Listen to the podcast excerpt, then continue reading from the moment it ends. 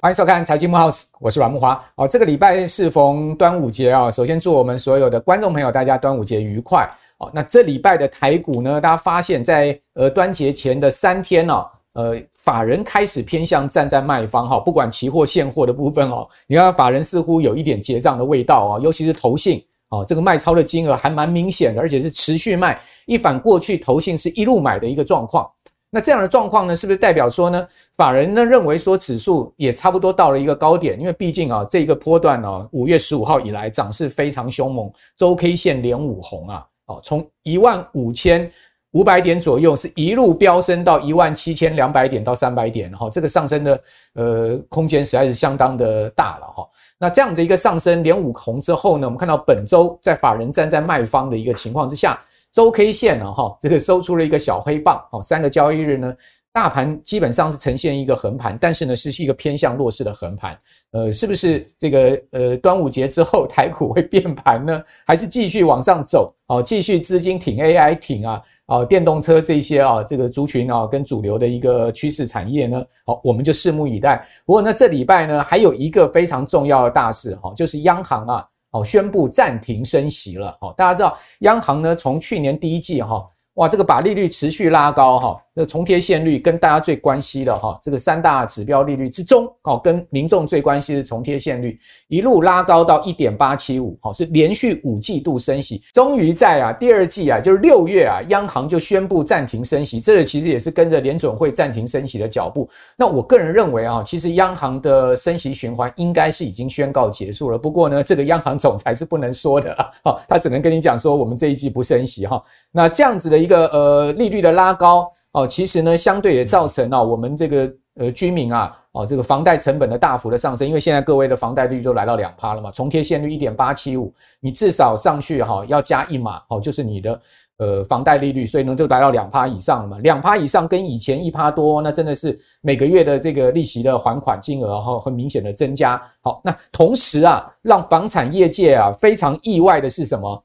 央行居然宣布了再祭出另外一波的选择性信用管制，这可是时隔一年多啊！央行再一次哈出手哈第五波的打炒房，那为什么要在这个时机点呢？大家不是说房市比较冷了吗？好，还是说呢，因为啊民众对于买房的信心回来了，所以呢，央行看到这样的一个情况，赶快打一下，免得哈这个呃炒房的热度又上来哈。我们来看到几个指标哈，第一个呢，好日子是不是要来了？因为股市。这个涨到一万七千两百点，似乎离这个万八也差不太多了哦。是更有人讲说，那个台股可能涨到万九甚至两万点的声音又出来哦。你可以看到，像是这个呃国泰金啊，它公布六月的国民信心调查啊，民众对于景气的乐观指数呢是回升了哈。六月呢已经回升到负的一点九，虽然虽然还是这个负数哈，但是呢基本上已经是有明显回升，比五月的这个二十呢。点二提高不少哈，那展望乐观指数六月更上升到五点五，创下十七个月的新高。民众买房的意愿指数，就我们刚刚讲，诶，央行是不是看到这个指标啊，有点紧张啊？六月上升到负的四十九点一，虽然它还是负数，但是呢，比五月的五十二点一的负数哈来的提高，也回升到了二零二二年哦，疫情三月以来爆发之后的一个新高。好，那央行在这一次祭出了选择性信用管制的同时呢，呃，杨金龙总裁啊，哦，这个召开记者会的时候啊，也点出了这三大他为什么要祭出啊选择性信用管制的原因。他讲的这个三个理由，第一个就是说，哎，银行现在哈这个不动产的授信哈占整体啊呃贷款的比重太高了，哦，高达百分之三十六。哦，所以呢，在这样的情况之下，银银行的这个放款过度集中有风险。第二个呢，说最近自然人持有啊，这个第二笔的这个购物贷款人数跟占比有增加的趋势哈。他提出的数据是根据联合征信中心哦说呢，从上一季的十二点六提高到十五点二啊。第三个理由呢，说自然人申办特定地区啊第二户购物贷款的平均贷款成数居高不下哦，也就是说呢，诶，买第二户的人呐，好，现在目前看起来。比以前热络很多啊，所以说呢，在这一次的打炒房上面呢，基本上就是针对哈所谓的自然人的第二户哈，这个是确实是下重手哈。我问多很多房地产业界人讲说，哇，这个想都想不到，针对第二户哈下了这样的重手。好，那现在目前的整个房产的景气确实是不好啊。我们今天请到两位专家来跟大家解析啊，这个房产最新的状况。我们首先请到的是乌比房屋的叶国华总经理，叶总你好。主持人好，大家好。第二位我们请到的是老屋改建协会的理事长胡伟良理事长，理事长你好。主持人好，我是品家建设胡伟良。好，那呃，两位专家等一会就现在目前最新的房地产市场哈，来跟各位解析他们的看法。之前我要跟各位讲哈，这实际上建商还是在新推案哈。看到这个数据啊，感觉起来桃园的压力是蛮重的哈。根据住展杂志的统计啊，北台湾啊，今年第一季销售建案中啊，哦，这个数量是一千一百二十三个哦，单是北台湾就有上千个建案在销售哈。这较去年第四季增加了五十二个，增加的幅度大概是百分之四点九，已经连续三季增加哈。那跟去年同期比较，大增了八十一个哈，增幅高达百分之七点八。那根据统计啊，北台湾呢、啊，今年第一季销售中的建案最多的行政区依序是中坜有七十三个，桃园有六十个，另外呢淡水也有四十六个哈。大桃园呃地区啊。呃，基本上是一个推案重心哦。还有呢，就是这个桃呃大园有四十五个，观音有三十七个。那前五名中呢，除了淡水位在新北市以外，其他全部都是属于桃园的行政区。好，那这样呃，整个房产的现在目前的一个热度哈，其实大幅降温的情况之下呢，我们看到建案还是不断的在推出来的，同时。央行又祭出了第五波的选择性信用管制，这个地方就要请教叶总了。这个很多房产业界人也很意外，说为什么央行在这个时候又这个杀了这个重手出来？同时呢，讲说房市其实已经趋冷啊。你可以看到，其实从这个呃前五个月的房地房地合一税大减啊，那以及呢，你可以看到买卖成交的栋数，内政部所公布出来的大减百分之二十的这样的一个状况。那央行在这个地方出这样重手有必要吗？对，我们从央行出手的状况，他讲的内容跟刚刚您讲的这个什么市场不好这个讯息啊是完全不一样的。因为房地产毕竟还是有一个因果关系啦。对，那现在看到的其实是一个果，央行看到的果是什么？就是按你的总放贷的金额比例是上升的。那为什么呢？就是说我房子没有卖掉，可是我我原来的房子没有卖掉，因为你打房嘛，很多人没有卖掉，对不对？对。然后呢，我新买的预售屋是不是在交屋？是不是一直在交屋？那贷款比例当然增加嘛。那这件事情不是现在发生的，嗯，它是三年前造成的这个结果嘛？三年前大推大卖啊，然后现在交屋了嘛？对，对不对？那它当然贷款余额会增加嘛？所以这个是因还是果？这是落后指标吧？这是落后指标，因为你现在看到数据是以前推案造成的嘛？对，大量热销的推案 造成的结果嘛？那接下来他提的第二个就是说啊，贷款第二户的人变多。哎、欸，我看到是眼泪流满地。怎么说？我本来我买房子，我另外一间房子要卖掉，我现在卖不掉，因为你打房嘛，对，对不对？没有人跟我买嘛，大家都在等嘛。你看我们谈的案子，很多的中介的案子，以前大概三个月、两个月就卖掉，现在搞一年是很正常的。哇，待售期高达一年，他就拉长啊。即便他就在捷运站周遭，很好的案子啊，他也需要这么长的时间呐。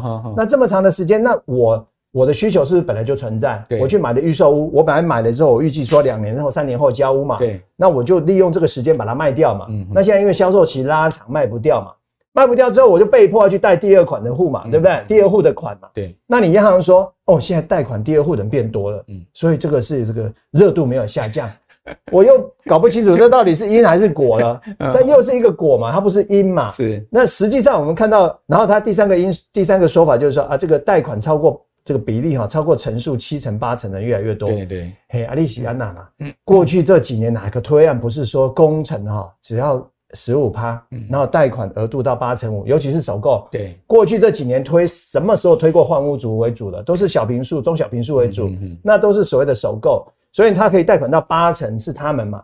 所以你从贷款，你央行现在看到跟银行放款出去。七成多、八成多，接近八成五，那不就是这一群人在换屋、在买房子吗？对对。那你说这样子，呃，因为市场太热，所以我们要出重手。你这个一出手下去，你打到的是什么？我跟你讲，现在建商哀哀叫。你说它贷款成数下降，建商在这边。对啊，哎、欸，我不会始终跟人讲吼，哎，哎，三八五成贷款嘛，哦啊，我们都有一个条款啊，因为哈。天然因素或非法非什么可控因素哈，政府法令规定因素而致使贷款额度不足的时候，买方你自己要补足。对，温厝不被掉，我也没钱，你可给我补足。建商不用来拿，就怕他骗啊，不是我的问题啊，是政府造成的啊，是不是造成他们交屋上的困难，然后造成买房子的人自己的困难？我就不知道他这个是在打房还是打什么。他打到的就是说，你们都别想好过，你买房也别想好过，就是这样子。这打到第二户哈，这真的是打得很重了哈，应该这样讲。好，那刚才这个叶总讲的确实是业界的心声哈。那不知道央行有没有听到哈？不过我想央行它的。政策是针对现象，他所看到的数据跟现象去做政策，他可能没有去想象叶总这样子想得这么远哈。那我我我觉得央行里面应该多一些懂房地产的顾问了哈。这个开会的时候，大家要听一下业界的声音，讨论一下哈。好，那回到刚刚讲说，这个打炒房其实打到也是政府的荷包啊哈。前五个月各位看到房地合一税大减将近二十亿哈。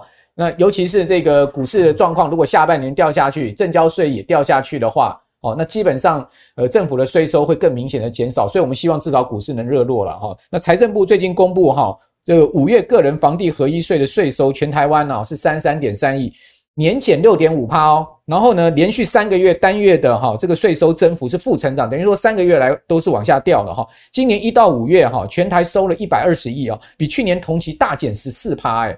哦，以这个台南减最多哈，减幅高达百分之三十哈，所以看起来台中哈，这个台南哈也是这个被打到了一个重灾区。好，那刚才谈到了这个出重手，这次的最主要让市场哗然的是针对自然人第二户现代七成，哇，那刚刚讲八成五嘛，那这个少掉了一成五的资金怎么办？大家可以看到，假设说，呃，我们像这个现代。八成到七成哦，总价两千万就多了两百万。你刚刚讲说是这个一成五的话，哇，那多了这个三百万出来诶，那是三百万的钱没了，我怎么办？这个对于小资族来讲，对于要换屋的人来讲，新婚夫妻来讲，他们其实压力很大的哈。所以呃，打到这个所谓的第自然人哦，现贷七成，而且没有宽限期哈。哦，这个。那个建商代表 理事长，我我既是理事长又是建商代表，你怎么看呢？这个我我想我先回头来讲一下哦，这个政府为什么打王，这个大家都没有提到哦。可能一个原因哦，这其实是现在房地产的景气正好步上这个复苏期，也就是说，从二零一五年到二零二零年，这是属于房地产陷入衰退。二零二零年开始，其实房地产开始步入复苏，所以你可以看到二零二零。开始到二零二一，景气非常大好，所以推案量也非常非常的盛，就是因为进入到景气的复苏期，买气都出来了。那在这种情况之下，政府用这个强制的力量，一定要把景气的这个周期把它改变哦。那其实这是一个，就是政府的管制来改变景气的周期，会不会成功？我们现在很难意料。但是为什么推案量看起来会这么多？哦，从另外角度来看，也是跟政府的政策有关系。政府在二零二一年下了杀手，就是说规定在二零二二年下杀手，规定这个房地产商啊，在了用了使用了这银行的利这个借贷之后呢，十八个月之内你必须要开工推案。所以明明在政府打压之下呢，包括平均地权，种种的这个严重的措施，把房地产买气整个打向观望。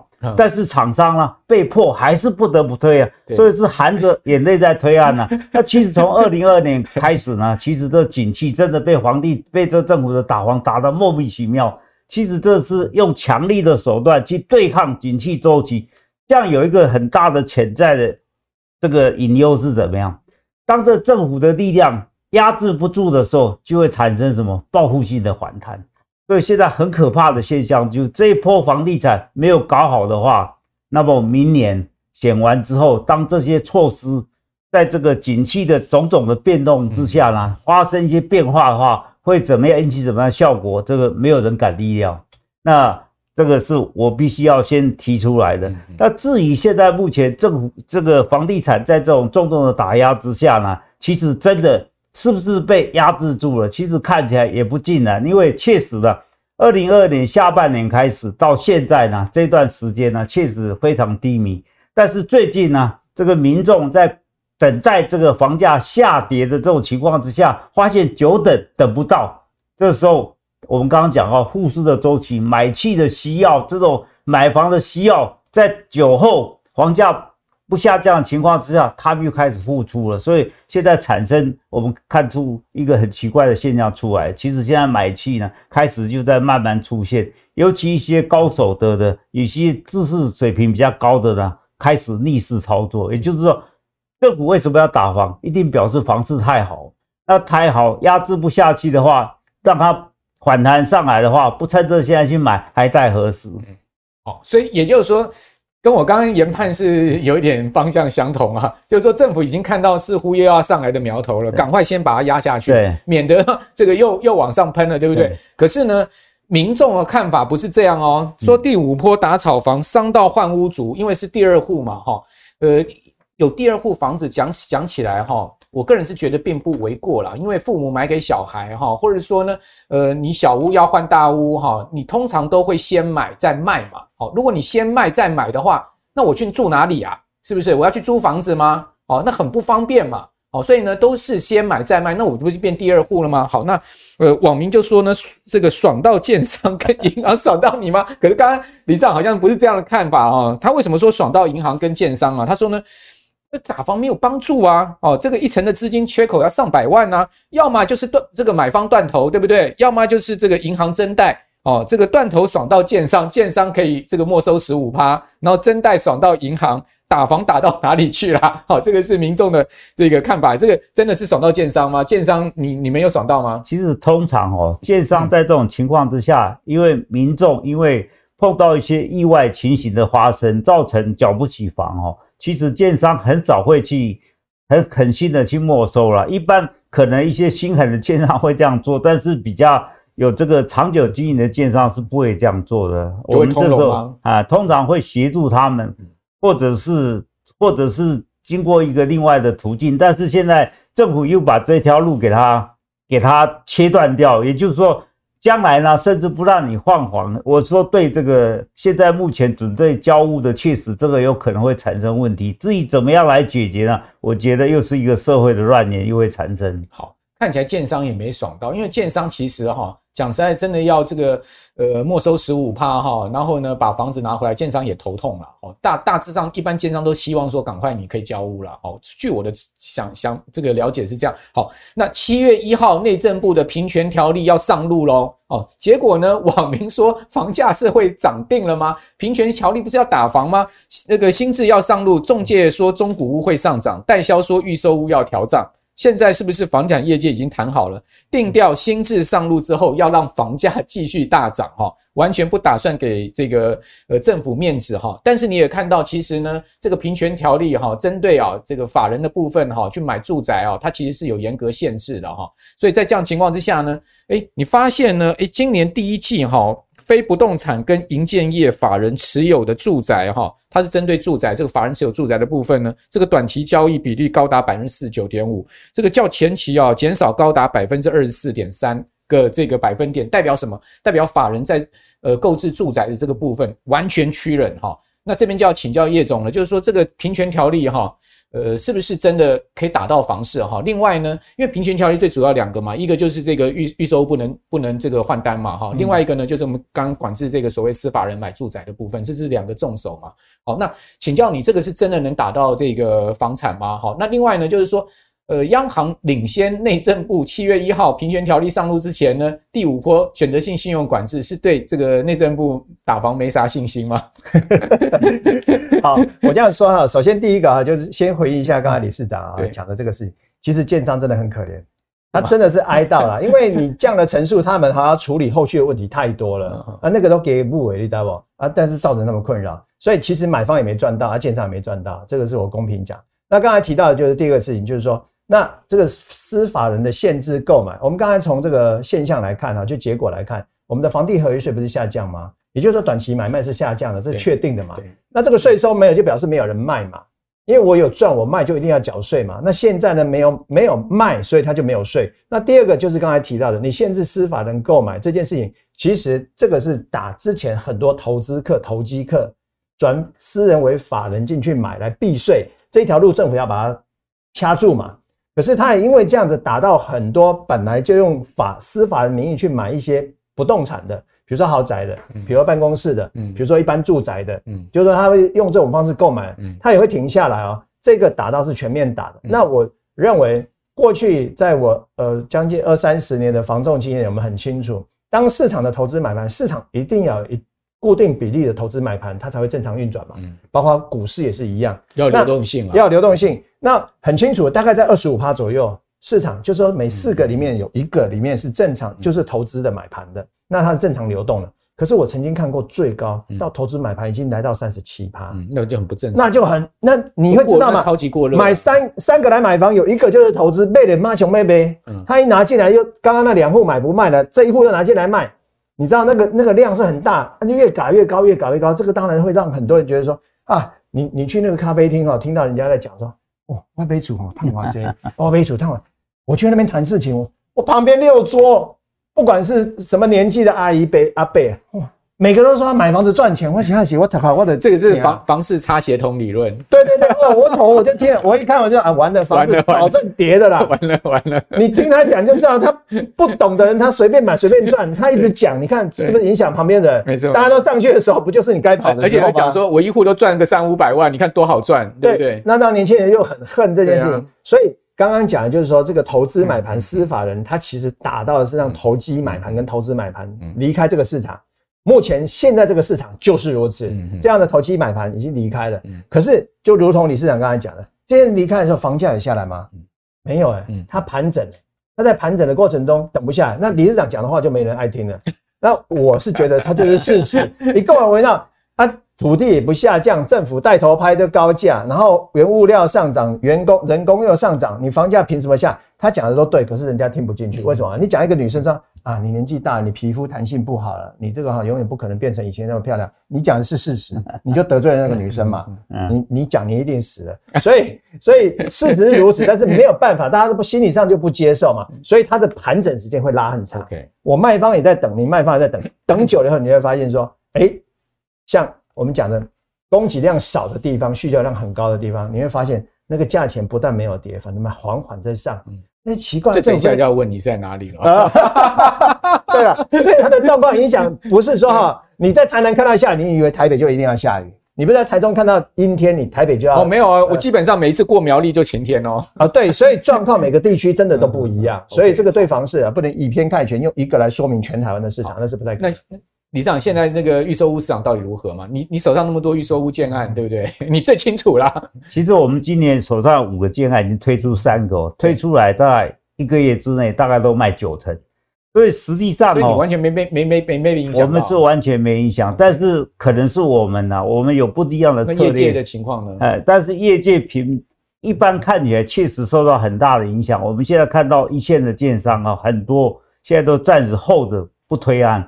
或者是现在推案都是比较糟糕的建，都是被金管会被逼迫说要在十八个月之内推出，然后要开始动工，要新建这些建商，他们是蛮倒霉的，因为他们推案呢，实际上民众又对他们没有信心，所以好了，我们怎么讲呢？因为一线的那些上市柜建商觉得现在推出推案的话，它的风险很高，就不推案。那推出的都是一些比较风险比较高、比较烂尾楼可能的这些建商，所以这些民众都转了转向我们来购物，所以反而好到我们。但是持平而论呢，这个对整个房地产业确实不好。还有一个很明显的现象，现在我们发现年轻族群确实都买不起房。现在买房的都是谁？他们可怜的爸爸妈妈，他们看到他们的小孩，眼看着，而且他们其实从。历史的轨迹来看，他们知道房地产只会上涨，所以将来还是会上涨，所以倒不如趁现在这个整个市场在观望的时候，赶快下手扶他的儿女一把。所以我们现在看到很高比例都是父母下来帮助儿女买房，这是一个很奇特的现象。对，但我们。听那个观众朋友、网友可能会说，这都是你们建商中介业者的说法啊，你们就是要鼓吹房价啊，对不对？好，房价越被你们炒越高啊。好，那我们来看一下业界是怎么说哈。业界说呢，房价根本下不来，为什么？他们的理由是归结于营造成本飙升，他们说土地、原物料、工资没有一样不涨，这也是事实了哈。那这个建设公司呢是说，现在一栋哈地上十五楼的大楼哈，营建成本一平啊至少十五到十六万，这等一下问一下理事长哈。如果建材配用好一点，至少每一瓶要十八万也不为过。那呃，成本十八万，那你想看建商要卖多少，对不对？好，所以绝对不可能会低于十八万，低于十八万建商就不用混了嘛，哈。所以在这样的情况之下说，基本上他说预售建案呢没有降价空间，好，然后呢，甚至还可能因为包商突如其来的这个调高售价，哦，比如说营建成本两年已经涨了二十五趴。哦，所以呢还有可能要涨这个房价哈。不过我们也可以看到哈，大陆的状况确实不是这样哦，大陆整个房市非常的不景气哦。据说我在大陆的朋友跟我讲说，他们房子怎么样要卖根本都卖不掉，现在要卖房子基本上是求售无门，整体是门可罗雀，乏人问津哈。大陆现在整个房产是一片死寂哈。他说呢，这个你可以看到这个水泥价格这样崩，你就知道。大陆整个水泥价格降崩，所以各位，如果你要买这个 A 股的话，你千万别考虑水泥股啊！好，海螺水泥这些股票，你可以看到这水泥价格这样崩哈。另外，你可以看到大陆的所谓的这个螺纹钢，螺纹钢就我们在像我们讲的钢筋，大这个大陆叫螺纹钢哈，价格也是这样大跌。哦，所以你说，诶，钢铁股到底有没有机会哈？我看这个大陆钢价这样跌哈，钢铁股的春天还早。那这个就要就问一下，就是说改实坪制有没有用？因为现在市场有个声音说。台湾这个所谓的虚坪太不合理，什么公社比三十五趴，我我今天买一栋房子，我百分之三十五根本是买到虚坪，都给你们建商赚走了，好，所以要改成实坪制，好，然后呢，刚才讲的这些什么营建成本都是你建商供给了，不是安内啦，是这样吗。我我先补充一下，因为现在目前我们的以这个北区来讲哦，我们的土地跟这个土地跟新建成本大概占了房价的大概六成半到七成这么高的比例。所以现在在土地成本不降、新建成本不断上涨的情况之下呢，其实建商扣掉销售费用、利息费用、税费的话，哈，其实建商真正的利润呢，毛利大概只再扣掉你的盈利费用，大概建商的利润不到，大概是十趴左右，净利十趴，净利不到十趴。所以在这种情况之下呢，政府再怎么打压，政府自己都讲，他觉得这个房价下修的空间了不起五趴。这个是政府讲的，不是我讲，这是事实。所以现在一些民众呢，巴望说政府这样打炒房会把这个房地产价格打下来，根本是不可能的。你再怎么打压哈，建商不赚钱就是下降十趴。那如果建商不赚钱的话，这个案你敢买吗？它可能会变成烂尾楼。所以基本上呢，可以下修的空间非常的小。所以政府其实这些哦，花了这么多精神来制定平均地权条例。大动用了大大量的人力物力哦，其实功效呢就是在五趴而已，呃，根本跟民众期望根本是相差很大嘛。那刚刚提到哦，现在大陆的这个房地产确实是需求非常不振，但是要考虑到这情况完全不一样。大陆前期的这个房地产发展是因为因为政府在后面在撑腰，它撑腰的动机主要是要带动这个大陆整体的一个基础建设。现在基础建设已经完成了，民众大概平均拥房率有一点九房。当然，这时候这个房地产在大陆经济的角色已经告退，政府开始不支持房地产。那民众在这个房房房屋数量过多的情况之下，民众觉得投资房地产，政府已经在后面不支持了。你当然不再像以前会暴涨暴涨了。在这种情况下，民众开始不买房了。但是回过台台湾来看的话呢，其实现在目前我们的这个营建新建的原物料呢，其实根本没有下跌的空间。现在钢筋虽然小幅度下跌，但是我们可以看到上涨下跌，稍微下跌一下又开始上涨。这一季我们的钢筋也开始涨了，而且明年最可怕的就是开始要实施碳税。在碳税的情况之下，我们所有的这个厂商对这种所谓的水泥钢筋。它的价格都不看好，觉得它可能会上涨，所以在这种情况之下，哪里有人敢调降房价？所以现在目前，所以政府说虽然有这个五趴左右的调降空间，民这个建商其实没有人敢调，你一调下去，明年一涨，你不是又死了？所以在这种情况之下，一线的建商、上市柜公通通按兵不动。那剩剩下的就是这两种，一种是我们还算有点实力，另外一种就是被政府逼得要赶快推案的建商，所以情况就是这样。那在这样的情况之下，明年可以预期呢？其实，在这个选举过后呢，你要期待这个建案的价值哈，房房地产价格会下跌，我觉得是。讲难听点，痴人说梦，不是说 我在这个鼓动民众买房。我 我再重复一遍，我们讲话，我想在这节目，我们讲话都非常的客观，我们不需要为了卖房而来这个广告讲一些不实的话，因为以我们来讲，我们根本是大家在追，在追我们，在怕买不到而已，所以我们没有必要卖房。我们讲的话真的都非常实在。那那这个呃，叶总真的就就五趴空间吗？以以中古屋的情况来讲，我我觉得这个。刚刚是建商就所谓的这些成本来讲，它上上下下可能的幅度是这样。但是如果进到中古屋的时候啊，我曾经遇过嘛哈，比如说他当初去买预售屋买一百万，你知道事后在市场上成交，曾经卖过七十万，对不对？他卖掉房子不只是银行贷款哦，不够哦，他还要拿钱来垫哦，他是没办法要断。因为市场是这样子啊，没有办法，因为整个大市场走成这样，就好像说航运股。你去年说一个柜子啊，两万块美金或三万块美金，你今年掉到一万五美金，还是要叫你来给他运呢？现在已经掉到一千多两千了。对呀，掉回原点。所以这个就是市场啊，对不对？那你看不准，你看得懂市场吗？如果你看得懂，你早早就进去买。我有我有同学三十块进去买，买到两百两百四卖掉，后来涨到三百多，他说我才不要进去。那他有没有跟你买房子？我说那你买多少？我买两百多万，我算一下，天哪，你赚了快四千万了。对，真的很夸张。那他一辈子就玩两次就好。他说航运股，他从以前就跟我谈航运股哦。我想你怎么会注意航运股？他说域名啊，什么短途的，然后什么什么，哎，他很注意，他就 focus 赚这一波就赚完了嘛。同样道理，如果你要买房子，这是这一辈子最重要的事情，你真的要认真听，用心看。那这样的房地产呢，就曾经有这样买一百，后来跌七十吗？那这样的人，他一辈子都不太敢买房地产，吓到了，吓到，吓死了。那现在年轻人说，我怎么买越买，什么时候买越买，我不买，犹豫一下就越贵，不买犹豫一下越贵，他当然就开始骂人啊。可是他不会因为你骂他就下来，你知道吧？就是说太阳不会因为说你骂他很热，他今天他明天就不出来，绝对不会的。同样道理，这个世界在运转的，它的运作嘛。那同样，所以说这个房子呢会不会下降？以目前的市场，因为非常凌乱。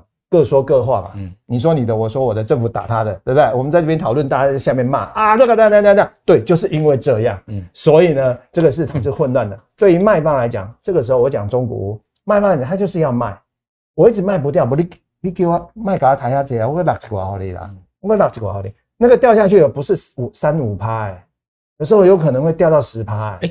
所以中古屋就可以去捡便宜货，当然当然当然。所以你的意思是这样？对，所以去捡便宜货。对，你不要离开市场，捡那种没信心，然后手头又紧的人。还有，对，这是第一个。第二个就是说，有一些地方呢，因为有题材啊，被过度炒作，对，拉上去以后突然摔下去，为什么？因为它建设还没有上来，对，它就摔下去。我举个例子，呃。那个新竹科学园区的竹南园区嘛，对对，大埔对不对？对，不是曾经有一阵子连连那个睡过头都去炒嘛，对不对？睡过头，帅过头了，帅过头，他也去炒嘛。那我想说，其实他的 water 就写个那炒炒炒什么？他竟然把它炒到十八万、十九万、二十万。大大埔杂货店，对，大埔大埔杂货店很有名。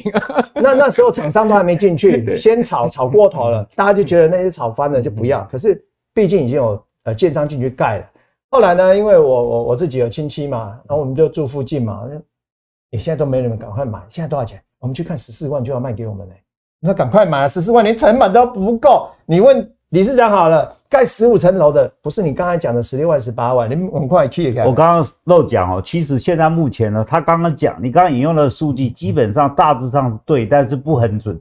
因为你讲说现在到十八十九万哦，那是讲的不是台北市，台北市早早超过二十万了。那刚刚讲的其实有一个很大的重点，我觉得这个节目可以告诉我们的观众，现在其实房地产市场已经分化了，预售市场跟中古市场是截然不同。所以你看这个市场啊，要从不同角度看，你不要以为我讲跟他讲的不一样，本来就不一样。他讲的对，我讲的也对，预售市场是跌不下来，因为你受到成本的制约，反正这时候是买。中古屋的绝佳的时机，这个时候中古屋开始叠加，你再不进场哦，等我刚刚讲复苏周期再起来，你完了，你没有错，最后一笔产你家你家的门店明天就排队了，不一定，因为他是到处去看嘛，你得要找对位置，所以那个地方呢，你看那时候厂商还没进去，台积电啊各方面都还没进去，跌到剩下十四，我靠，目睭开开个买，你家你 key 哈，都不急的计小个买对吧？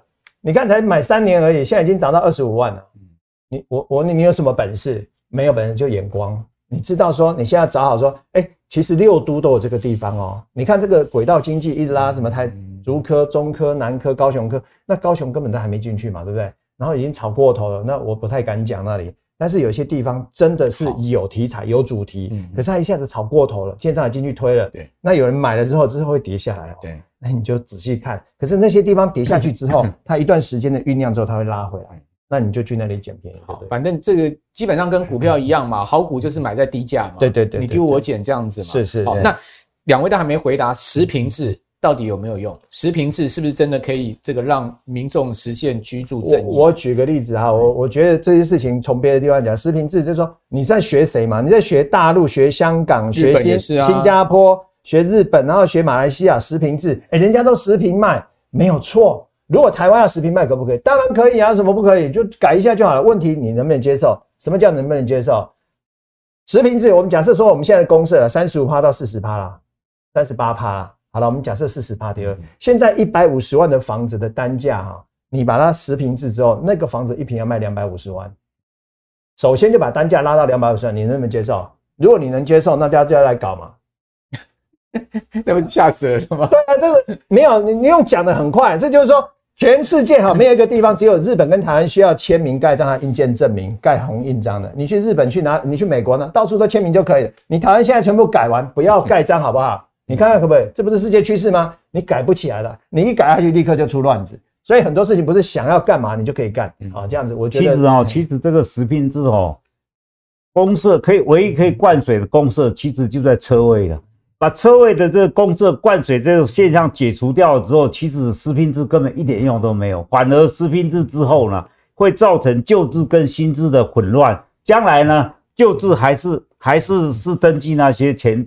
那些所谓的公社，你新制不登记公社，将来所有的百姓都会迷迷糊糊，没有人搞得清楚。这样搞下去的结果怎么样？市场一片死寂。你光是去解释什么叫做公社，什么不叫公社，这些光是造成的交易成本增加，又把现在高手的房价再进一步再拉升。所以实名制一点好处都没有。我我补充一下，理事长，我我觉得要把它我们解释成一下，嗯、就是我们的观众到现场去买房子的时候，只要问一个就好了。嗯，请问你的车位几平？对，答对。你车位几平？你说啊，我车位，我们车位三点五平啊，四平啊，五平啊，以下就进入到理事长刚刚讲的，他把那个车位怎么可能三五平嘛？你这坡道车位随便也要十到十二平啊，你怎么把它弄成三平、三点五平？那千万七点五平跑去哪里？啊，灌进公社里面去。我再补充，一平五十万卖给你，那就多三百多万了。我再补充他讲话，他讲的完全正确，但是他的数据我修正一下哦。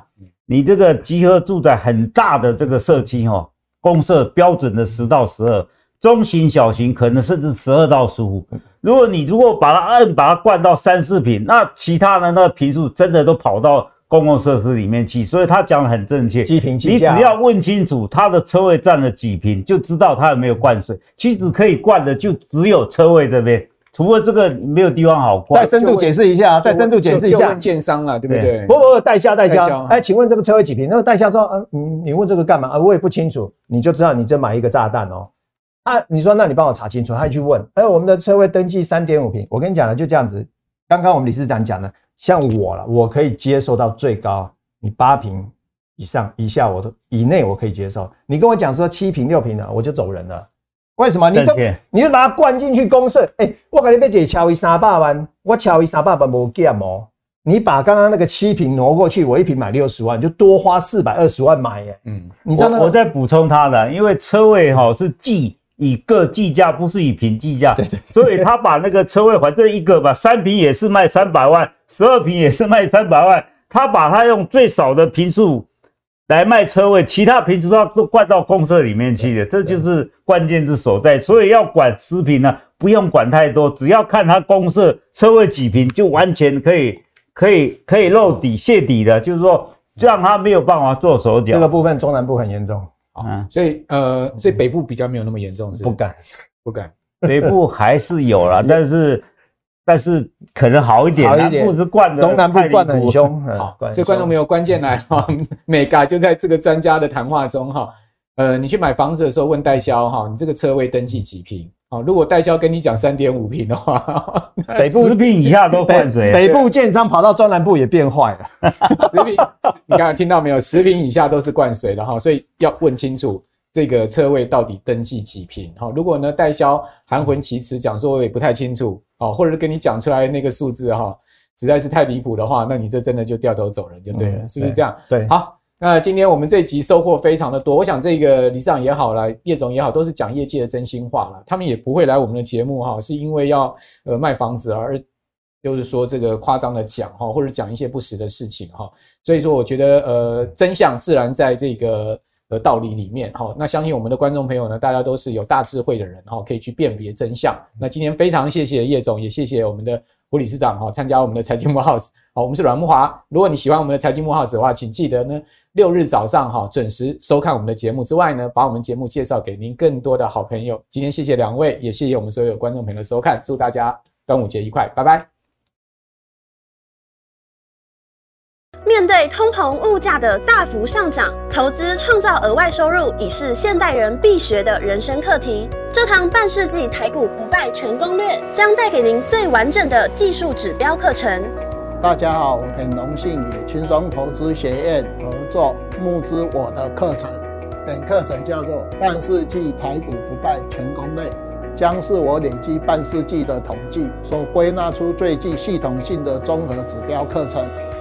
半世纪台股不败全攻略，教你十二种图表形态理论，让你快速理解，一眼看出个股优劣。二十五种技术指标全收录，所有指标都将助你提高投资胜率。